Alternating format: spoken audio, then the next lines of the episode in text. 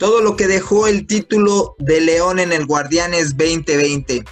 ¿Qué tal amigos de las cartas sobre la mesa? Les saluda Chuy Patiño en un nuevo episodio de su podcast o su, programa deportivo favorito. Estamos en compañía de los habituales Andrés Flores y Mauricio Gutiérrez. Andrés, ¿tú cómo te encuentras el día de hoy? ¿Qué tal, Chuy? ¿Qué tal, Mau? Un placer estar con ustedes aquí en las cartas sobre la mesa. Y aliviado, Chuy. Me siento aliviado porque le estuve tirando a Pumas todo el semestre y gracias a Dios no son los campeones porque Leo lo merecía. Honestamente lo merecía, pero muy contento de estar aquí con ustedes. Yo creo que Mau se siente igual porque estuvo reventando al Pumaje también todo el torneo y toda la liguilla. ¿Tú cómo te encuentras, Mau? Hola, ¿qué tal, Chuy? ¿Qué tal, Andrés? Los saludo con mucho gusto. Pues no me siento contento, pero sí se siente bien, ¿no? Que, haya sido campeón el que se lo merecía, el que no corrió con suerte, sino con talento dentro de la cancha. Y, creo que el León es el merecido campeón de este torneo. Igual en el fútbol femenil Tigres también es merecido campeón, entonces eh, muy contento de estar aquí para hablar de estos temas. Sí, son los temas que vamos a tener el día de hoy, que vamos a poner sobre la mesa. Lo primero que hay que, hablar, pues es del campeón León, que terminó líder de la fase regular con 40 puntos, que en la liguilla, sin ser muy avasallador, terminó superando todas sus fases sin ningún problema. Y es la primera pregunta que te quiero hacer, Andrés.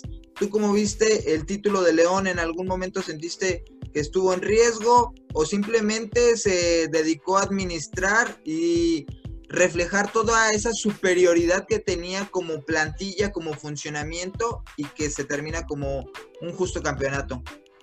Bueno, obviamente hay un poco, hubo un poco como de duda en el partido de ida, Pumas va ganando, eh, sale la expulsión y de repente piensas tal vez Pumas puede irse con dos de ventaja de aquí, ¿no? Y, y eso puede ser complicado para, para León en la vuelta, más allá que va a jugar en casa, porque Pumas sabe defenderse, ¿no?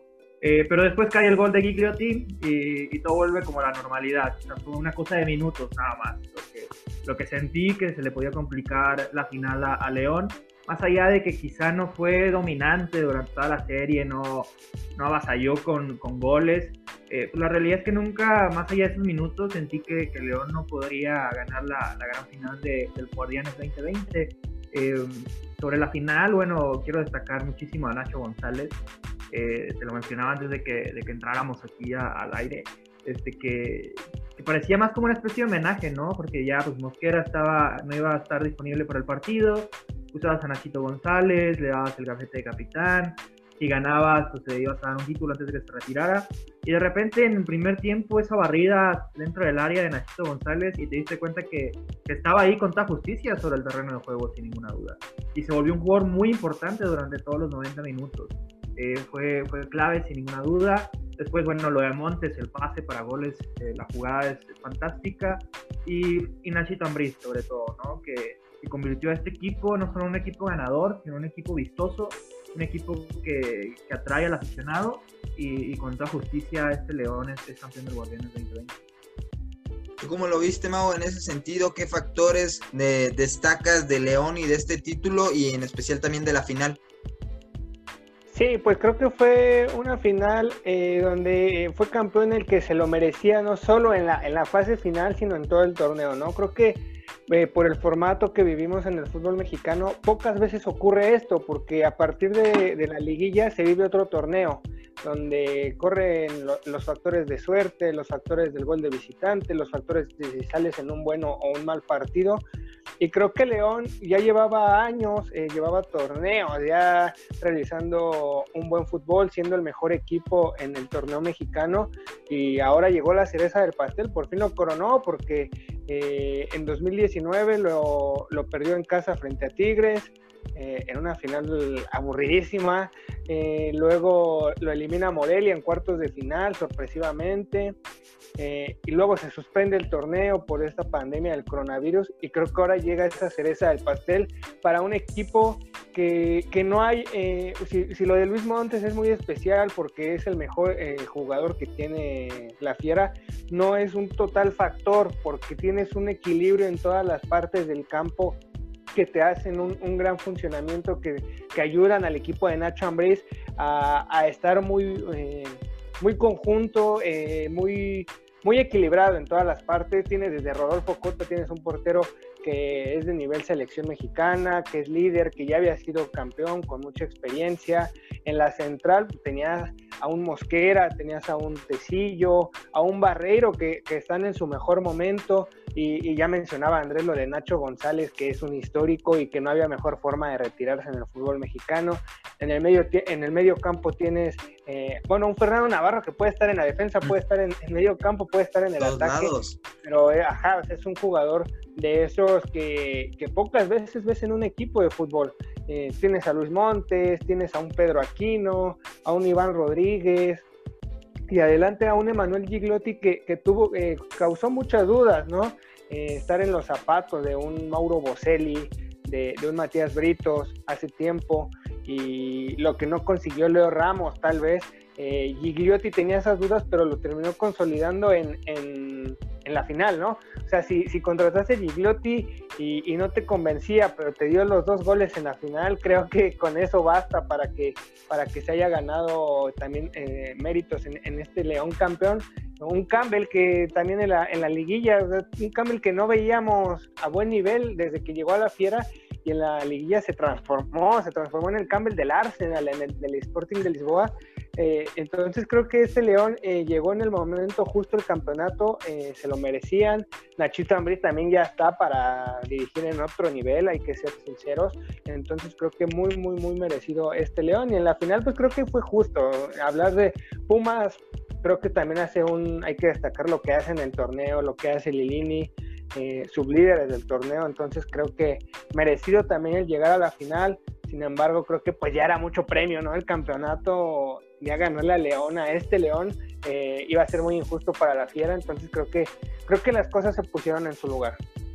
Por ahí, Chuy, de, de lo que menciona Mau, me parece que León todavía tiene como que llenar ese espacio en el centro, en el puesto de centro delantero, porque si bien Gigliotti y, y, Campbell hicieron un buen trabajo en la liguilla, especialmente el Pico, pues Campbell no es su posición natural, sin ninguna duda, ¿no? Tiene que jugar más abierto, eh, no su posición natural, y Gigliotti claramente no cumplió en el torneo regular. Y no puedes esperarlo hasta la liguilla o hasta la final para que te cumpla. Tienes que tener a alguien ahí en esa posición que haga el trabajo que hizo Bosetti, como ya lo mencionaba Mau, que hizo Britos, que hizo Macías también en su momento. Entonces sí necesitas a alguien más constante, alguien que pueda hacerte entre 7 y 12 goles en un torneo eh, y aparte, pues si quieres tener a Gigliotti atrás, no hay ningún problema. Si quieres traer a alguien más, si quieres tener a, alguien joven como Godínez, pues podría funcionar, pero sí necesitas a alguien ahí, porque en el resto de las líneas León está muy bien. Lo de Aquino es fantástico, lo de Montes, Navarro, Tecillo, tienen un muy buen equipo, Cota, sin ninguna duda, tienen un gran equipo de fútbol, pero la, la realidad es que si solo tienes un hueco que llenar, pues tampoco debería ser tan complicado hacer ese gasto para llenar ese hueco y, y, tener un plantel todavía más, más fuerte. Y sobre Ambris, en realidad yo, yo pienso que Ambris tiene aquí que pensar las cosas, porque puede ir a Europa si se le aparece una oportunidad, por supuesto, porque a veces al entrenador mexicano no se le presentan esas oportunidades en el viejo continente. Yo creo que sí puede ir en Europa, pero también tiene que pensar en, en si es la mejor opción, porque si va un equipo de, de la parte baja de la tabla de alguna de las ligas importantes de Europa. Por ahí puede poner en riesgo su, su opción de en 2022, después de, del Mundial, tomar la selección mexicana. Quizá le puede ir mal, se pierden por ahí sus bonos en, en, el fútbol mexicano, o puede quedarse aquí en la Liga MX hasta, hasta 2022, tal vez ganar un título más, un par, y, y ser el candidato número uno para tomar la selección mexicana si el Tata Martino no, no continúa en el proyecto. También creo que eso es algo que, que, debería de tomar en cuenta, más allá de que obviamente pues, ir a Europa sería un gran crecimiento tanto para él como para el propio fútbol mexicano. Y, y, no es que esté diciendo que si se va a Europa va a fracasar, sino que a veces las, las condiciones, las circunstancias no son siempre las ideales cuando uno da este tipo de saltos a, a otra liga, a otro fútbol. Y, más, por ejemplo, si no es la española, si tiene que ir a Francia, si tiene que ir a Italia, si tiene que ir a Portugal, pues el idioma también es un tema, ¿no? La cultura también es un tema. Entonces, de repente, pues con el mundial tan cerca, a lo mejor quizá este, seguir sumando aquí en la Liga MX, después tomar al Tri, dirigirlo en casa, en la Copa del Mundo de casa, y, y después quizá tomar ese salto al fútbol europeo ya con todavía más experiencia a nivel internacional.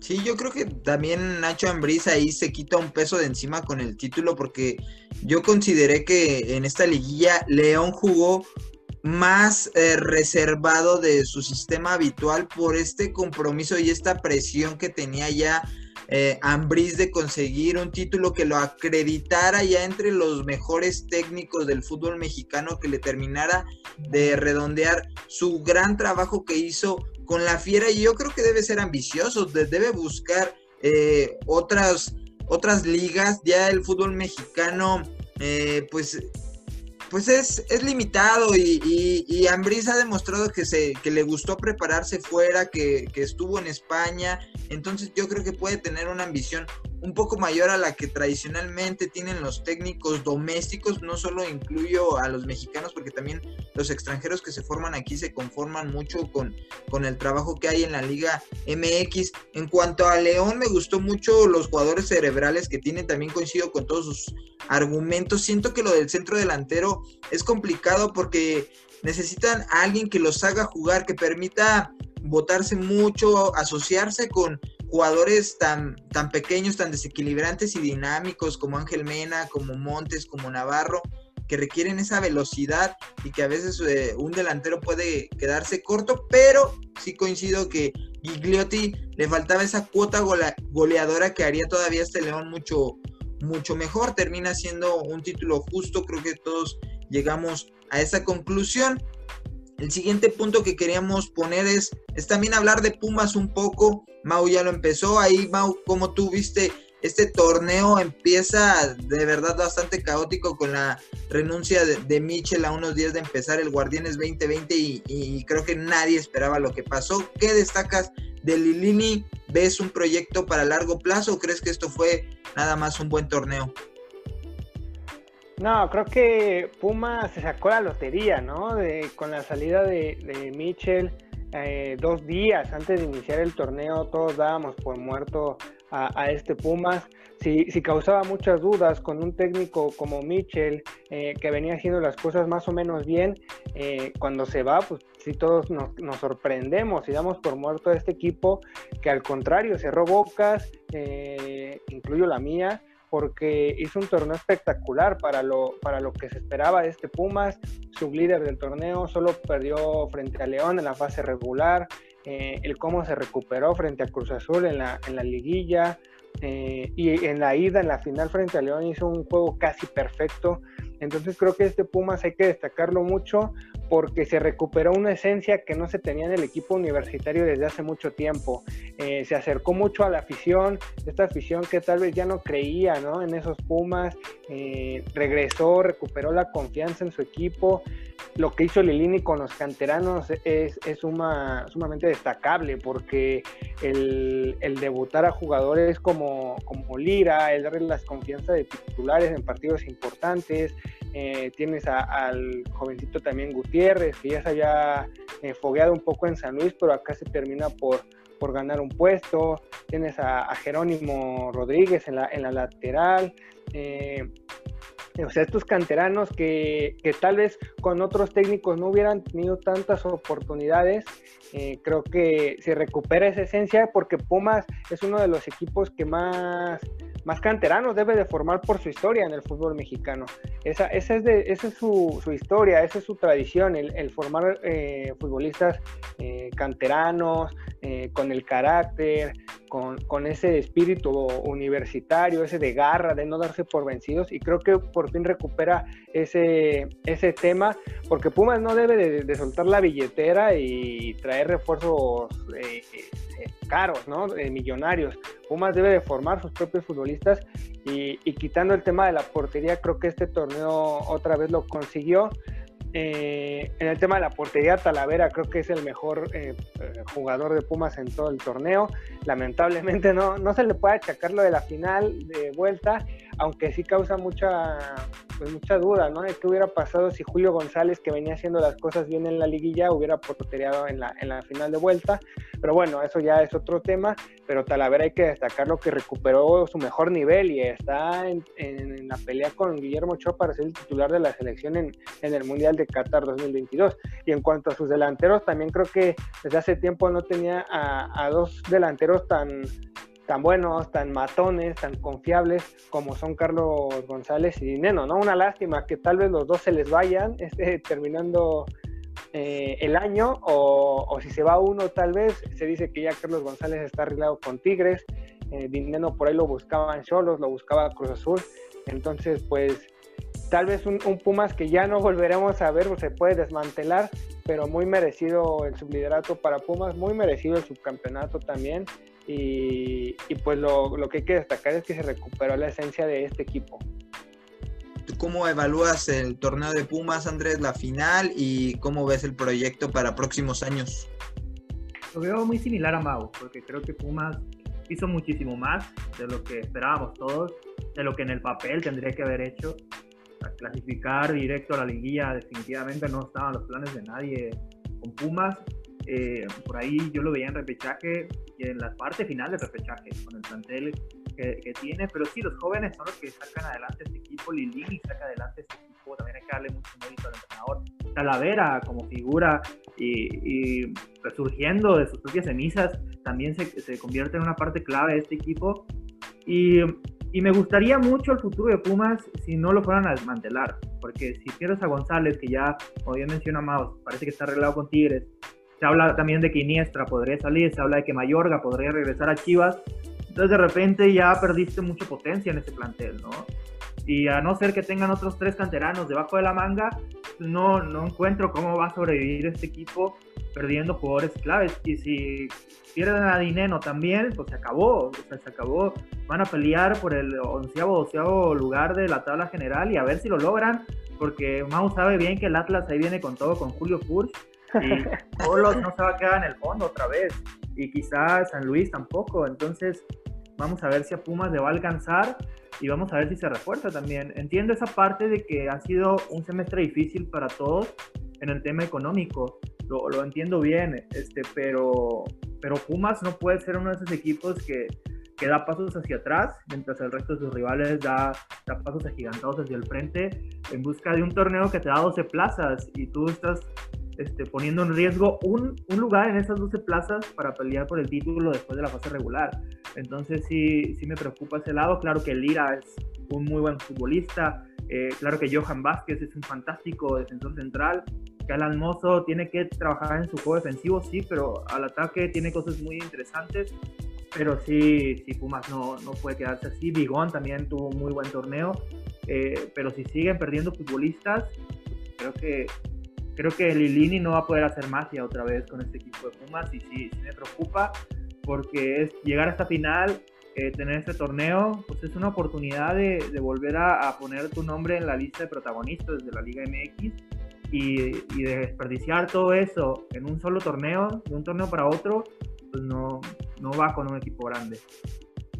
Sí, sin duda es de los pocos torneos que creo que el el subcampeonato te puede dejar satisfecho si se puede decir así porque Puma se puede ir con la frente en alto después de, este torneo y de esta final donde compite al tú por tú con el mejor equipo de los últimos dos años donde por momentos al menos en la ida eh, lo supera y estuvo cerca del título. El proyecto yo lo veo bastante sólido con Lilini que pues es una rareza de, estas que tiene el fútbol de una persona que era un banquero y termina siendo un técnico que gestiona muy bien a, una plantilla que tiene algunos, eh, algunos aportes tácticos y estratégicos muy buenos que se le vieron en, diferentes partidos y, que pues de estar entrenando también a chavitos de, de en Pumas y con todo esto, esta llegada abrupta, pues nos demuestra que también se puede, con un, con un buen trabajo, con estudio, no se necesitan otras cosas para triunfar en la Liga MX. Yo creo que le falta dos o tres refuerzos, va a perder jugadores, pero también eh, con dos o tres refuerzos puntuales también podría complementar el equipo. Y también pues eh, si, no si tuvieran otro comentario de los Pumas pueden hacerlo y vamos a redondear un poquito también lo que es el Guardianes 2020, si se van satisfechos, qué les dejó, qué les llamó la atención, qué no quieren volver a ver en su vida, cómo lo viste Mau. Sí, bueno, ya el último sobre Pumas, pues sí, creo que con Lini tiene tiene para, para hacer unos buenos torneos, para seguir sacando canteranos. Él conoce muy bien este tema ahí en, el, equipo universitario y como, junto con Jesús Ramírez ahí eh, creo que se puede hacer buen trabajo. Si se te van figuras como Carlos González Dineno, pues ya tendrán que ver cómo, cómo le hacen, pero para seguir, o sea, dejaron la vara alta, ¿no? Ahora no te puedes caer el próximo torneo eh, tan feo. Eh, mínimo clasificar debe ser el objetivo, aunque se te vayan los refuerzos que trajiste de lujo. Y, entonces creo que con, con, Lilini y con este proyecto, pues los aficionados de Pumas pueden estar un poco tranquilos si no se les van ocho jugadores, claro, ¿no? O sea, estamos hablando si solo se le va uno, dos, ya lo mucho tres, pero creo que entonces con eso, en ese tema, Pumas puede estar tranquilo en los próximos torneos. Y en cuanto al Guardianes 2020, pues un torneo muy atípico, un torneo muy raro, eh, que cada, cada partido podía ser diferente por el tema de las bajas por COVID, eh, por el tema físico, que los equipos no llegaron con una buena pretemporada, había mucho tema de lesionados. Eh, las fechas FIFA se te juntaban, no sabías si te regresaban al 100 los jugadores, eh, entonces creo que el Guardián es eh, muy atípico. La fase final se esperaba que fuera espectacular, que hubiera gente en las tribunas, no fue así. hubo pocos partidos, la verdad que, que causaron ese espectáculo que se esperaba. Tal vez la vuelta del Cruz Azul Pumas, la final de ida tal vez un poco también el Puebla León de, ida, ¿no? En los cuartos de final, y el Pueblo Monterrey en el repechaje, pero más allá de eso, creo que la liguilla también fue un poco, eh, por decirlo de una forma aburrida, conforme nos tiene acostumbrados en torneos anteriores, pero se entiende por el, momento que se está viviendo en el fútbol mexicano, por, toda esta situación que, pues vamos a seguir viviendo todavía en el, en el siguiente torneo, en el, en el clausura 2021 eh, se va a seguir viviendo igual, se está analizando el tema de que no haya aficionados todavía los primeros, las primeras jornadas de la fase regular, eh, va a haber igual el tema de, va a haber positivos de COVID hasta que haya vacunas, eh, que espera que a mediados de año ya esté un poco normal la cosa, entonces este torneo también va a haber muchos positivos por COVID, el tema de las lesiones de ahí un poco puede bajar, entonces en el Guardianes 2020 pues me quedo con que ya se extrañaba el fútbol, creo que hizo bien el, fútbol mexicano en regresar con sus medidas necesarias, eh, como se estuvo manejando, creo que la gente ya lo necesitaba también. Y no tanto con la euforia de, por ejemplo, el salir a festejar un título, como pasó en León, pero creo que quitando ese, esa mancha, creo que también la afición ya necesitaba el, fútbol eh, en, las vidas, ¿no? Porque eh, con un tema que estamos viendo tan complicado, creo que una distracción, eh, el, ver a tu equipo semana a semana, pues creo que ayudaba un poco en este tema tan complicado. ¿Y tú, Andrés, cuál es tu análisis del Guardianes 2020? Ah, primero, se me pasaba a mencionar eh, lo que pasó en la final, el choque de cabezas entre Johan Vázquez y, Mosquera, si no me equivoco. Este que pues, nos, nos deja un poco mal parados, ¿no? En el fútbol mexicano también. Otra vez, o sea, pasó lo de Jiménez hace poco. Y digo, también en la Premier dejaron que David Luis regresara a la cancha, así como dejaron que Mosquera regresara al terreno de juego. Pero Johan Vázquez, pues sí era imposible porque cayó noqueadísimo, se golpeó horrible la cabeza al caer. Este, pero sí, sí son sustos y, y no sé si están manejando de la manera correcta dentro del terreno de juego por los médicos. Eh, yo digo, yo no soy ningún experto, pero cuando ves este tipo de cosas, sí tienes que preguntarte cómo, bajo qué argumento puedes permitir que un futbolista vuelva a la cancha después de, algo así, ¿no? Este, y sobre el Guardianes 2020, pues fue un torneo que, ¿cómo, cómo decirlo? Salió, o sea, simplemente salió así como se pudo, porque sí hubo bastantes casos de, coronavirus. Eh, el mago Valdía este, dijo hace, hace unos días que en Mazatlán este, los jugadores quedaban positivos de repente estaban dos o tres días después eh, entrenando con el resto de sus compañeros y pues sí, sí es un tema este, preocupante, ¿no? Si no se están cumpliendo las medidas, pero, pero sí, salió adelante de alguna manera. Eh, digo, tampoco fue un desastre total. Digo, hay cosas buenas, hay cosas malas. El, lo que se hizo en Guadalajara con el América Chivas, este, metiendo gente al estadio, creo que salió bastante bien no, no hubo muchos problemas. Eh, lo que tengo entendido es que algunas personas dieron eh, positivo antes de entrar al estadio y no se les permitió entrar. Eh, se les dio seguimiento y a las personas que sí entraron al estadio también se les dio seguimiento y que no un caso positivo de, entre todos esos aficionados que, estuvieron en ese partido. Entonces creo que fue una prueba exitosa, ¿no? Este, no creo que vayamos a iniciar el torneo con, público, no creo que vaya a haber público en, buen tiempo, eh, principalmente porque el país no está en condiciones para, para hacerlo. Como bien menciona Mau, pues va a ser un tema hasta que volvamos más o menos a la normalidad con el tema de las vacunas pero, pero en general creo que, que no se hizo tan, tan mal este, el tema de Guardianes 2020 y vamos a ver si se puede mantener así, porque bien menciona Mau, pues los positivos se van a seguir dando, es inevitable, no, no va a ser culpa de la Liga MX, simplemente es inevitable que se sigan dando casos positivos, el tema es cómo, cómo se va a manejar tanto en temas como de Liga MX como cada club este, Sí, el Guardianes 2020, como tú bien lo dices, Andrés, salió. Ahí el dato es 2.52 goles por partido tuvo de promedio este torneo, lo que lo ubica entre los siete peores en cuestión de torneos cortos. Ahí se refleja un poco la falta de espectáculo que tuvo el semestre, la, eh, ausencia de público en los estadios tampoco ayudó. El formato a mí me sigue pareciendo bastante cuestionable. 12 de 18 equipos clasificando cuando casi 11 de esos equipos, quitando al Necaxa, estuvieron prácticamente todas las jornadas en zona de liguilla, no hubo mucho movimiento. La, lo mejor que tuvo para mí el Guardianes 2020 fue que los cuatro primeros tenían algo que competir y eso los motivaba, los alentaba a, a exigirse y a buscar esos primeros lugares que los pasara directo a la liguilla y evitar la fase de repesca que si bien vimos al Monterrey le costó muchísimo y, algo que no esperábamos, entonces eso es lo único que me gusta, pero 12 de 18 equipos es demasiado, no debería de ser sostenible, pero parece ser que eso sí se va a mantener para el, el Guardianes 2021 el, Puebla ya, te demostró el Puebla que, está bien que clasifiquen 12, Chu, y todo puede pasar si clasifican. Es más, que clasifiquen los 18, nada más que se jueguen los partidos y que ya después se jueguen los 18 el boleto a la liguilla para que sea espectáculo. El Puebla ya lo demostró. Solo estorbó, solo estorbó y nos quitó un buen partido de cuartos de final.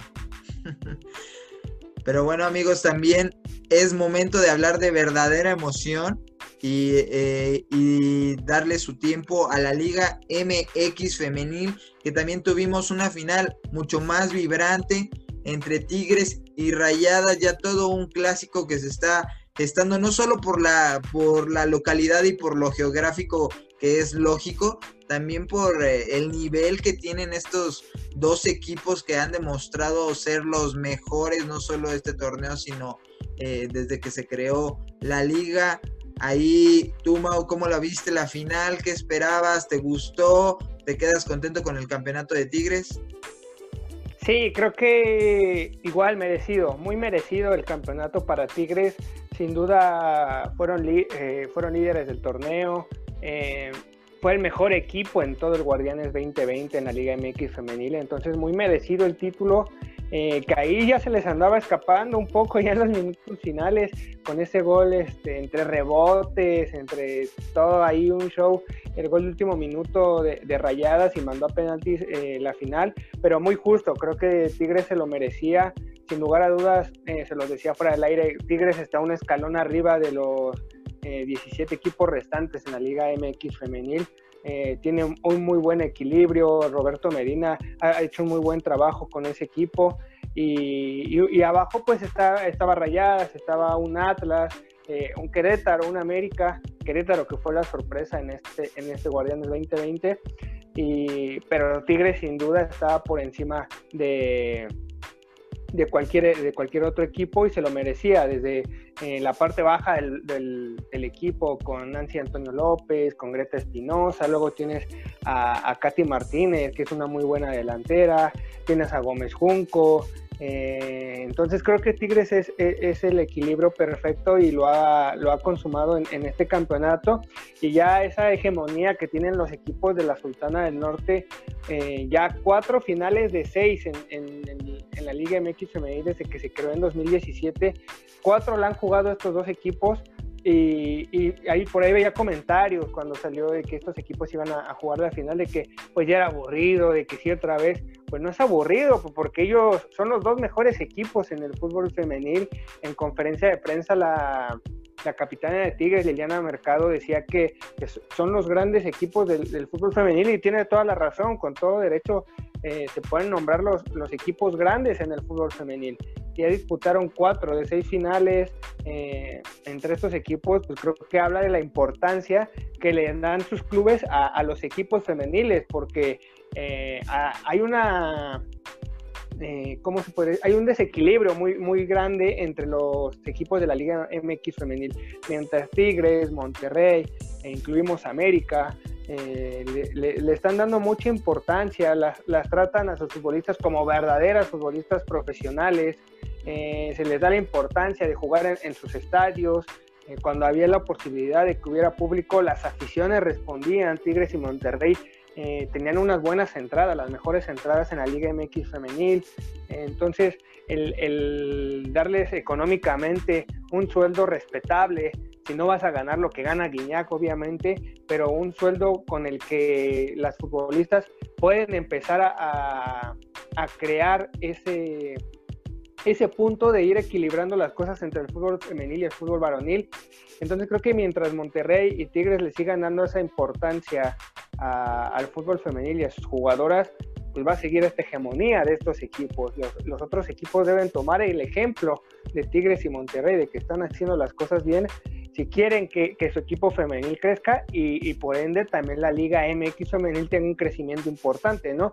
Hay que recordarlo, nos perdimos la Copa del Mundo, la última, eh, no, se clasificó a la última Copa del Mundo de, selección mayor femenil y, era uno de los objetivos, por eso se creó esta liga. Entonces, si quieres crecimiento de, del fútbol femenil en el país, pues debes de darle la importancia y no solo tener a tu equipo como relleno o como un equipo de fuerzas básicas. ¿Y cuál es tu diagnóstico, Andrés, tanto de la final como de todo el Guardianes 2020 femenil? Ah, de nuevo estoy muy, muy en acuerdo con, con Mau. Este, me parece que Tigres y Monterrey, bajo este ritmo, se le van a escapar al resto. Y creo que, es muy importante para las dos instituciones regias, porque ellos quieren ser grandes del fútbol mexicano. Lo han dicho abiertamente en muchísimas ocasiones, quieren ganar títulos, y, ahora cuando haces esto con los equipos femeniles, pues la realidad es que si seguimos con esta línea, Tigres y Monterrey en el femenil van a hacer que el América Chivas medio desaparezca del mapa. La gente sigue defendiendo al América Chivas como el clásico nacional de las dos ligas, pero mucha de esa gente, pues en realidad, nada más habla de la liga femenil para defender ese América Chivas y después no se hace a un lado, no le interesa mucho el tema y, y eso va, van a terminar sin tener efecto ese tipo de personas dentro de lo que significa la Liga MX femenil para la opinión pública, porque poco a poco se están haciendo una afición este, y me parece que, que, ese Tigres Monterrey se va a convertir en el clásico nacional de la Liga MX femenil, sin ninguna duda, porque es el partido más importante hasta el momento. Claro, es muy poco tiempo todavía, pero son los que más seriamente se han tomado este proyecto. Eh, me da gusto también que equipos este, como América lo tomen en serio, que estemos viendo que Atlas empieza a hacerlo también, eh, que otros equipos poco a poco empiezan a, tomarse un poco más en serio el tema de la Liga MX femenil, eh, que tienen, que traen entrenadores y entrenadoras un poco más importantes que, que pueden hacer el trabajo. pero sí, hay una diferencia enorme porque Tigres y Monterrey pues al final del día, poco a poco están convirtiendo a las jugadoras en profesionales porque es muy importante darle esa seguridad a la futbolista de que puede ser profesional y, no salir y, jugar, pero estar volteando a otros lados a ver si se les da una oportunidad de trabajo donde tengan una mejor calidad de vida. Este, ya vimos lo de Norma Palafox, que se fue a hacer televisión porque no puede ser con ese sueldo que tenía no podía ser una futbolista profesional, no podía dedicarse enteramente al fútbol.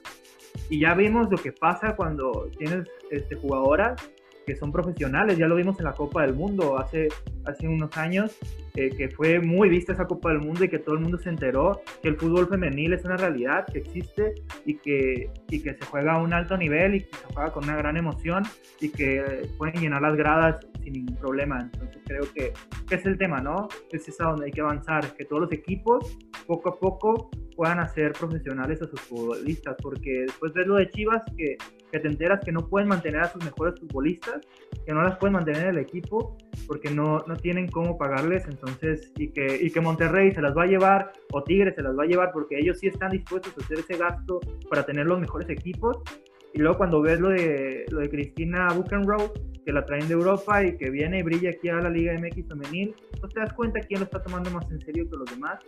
Y cuando pasen 10 años, que esperemos que sean 10 o muchísimos más años de Liga MX femenil, pues Tigres y Monterrey van a estar ahí en la cima, van a ser los equipos grandes porque están trabajando para hacerlo. No, no es una casualidad, simplemente lo desean y están haciendo ese esfuerzo. Sí, tercer título de, Tigres femenil, quinta final. Mau, ¿viste a mi Ofelia Solís ahí en la tanda de penaltis desesperándote? ¿Viste esa calidad? Es pocas veces eh, una portera desconcentra tanto a, los rivales y fue el factor determinante. ¿Algún último comentario, Mau? Sí, no, e, incluso pues por ahí, obviamente eh, dejando las proporciones, pero comparándola un poco con, trae la escuela de Nahuel, ¿no? O sea, el estilo ahí del portero de Tigres, ahí desesperando también a, allá las jugadoras de, Rayadas. Entonces, este, pues sí, como último comentario, pues eso, de que si los clubes no le van a darle importancia al fútbol femenil y la liga en conjunto no, va, no van a crecer, ¿no? Eh, veíamos lo que decía Daniela Pulido de Chivas, que le dieron las gracias y decía, bueno, con un sueldo de 2.500 pesos, pues ¿cómo voy a ser profesional? ¿Cómo voy a, cómo voy a vivir, no? Y, creo que estamos totalmente de acuerdo. Y, hay muchos clubes que, que, no le dan la importancia a sus equipos como debe de ser. Eh, Cruz Azul no le da la importancia a, su equipo femenil. En, la fase regular, eh, un dato que, pues sí causó mucha polémica cuando les tocó jugar en Mazatlán, las mandaron en autobús, o sea, un viaje de 14 horas a Mazatlán antes de un partido profesional en el fútbol mexicano, pues sí es inaudito, ¿no? si, las vas a tratar así, eh, o sea, las estás tratando como un equipo de relleno en tu, institución o nada más por cumplir el requisito. Eh, a las de Mazatlán también, eh, también vimos el caso de que cuando era Morelia, al equipo varonil, pues te lo llevaste con todo y y, o sea, y hasta la mascota, yo creo. Y, a, las jugadoras del equipo femenil les dijiste, no, pues tú tienes que ver tu renta, te vamos a, dar los, los 6 mil pesos que te estábamos pagando aquí, tienes que ver cómo pagas allá tu vivienda, tu alimento, tu transporte, tu mudanza. Entonces prácticamente más de la mitad del equipo que era Monarcas Morelia pues, terminó por desertar y tuvieron que traer nuevas jugadoras a Mazatlán. Entonces creo que mientras no se arregle eso en el fútbol mexicano, mientras no vean el ejemplo de Tigres, Monterrey, América, eh, eh, los demás equipos, pues no, no va a haber crecimiento y, vamos a seguir teniendo esta liga, pues sí, con equipos que sí están haciendo su chamba, pero con el 70% de los otros equipos que prácticamente pues, lo van a tener ahí como un requisito nada más y no para el crecimiento del fútbol femenino, que fue para lo que se creó esta liga.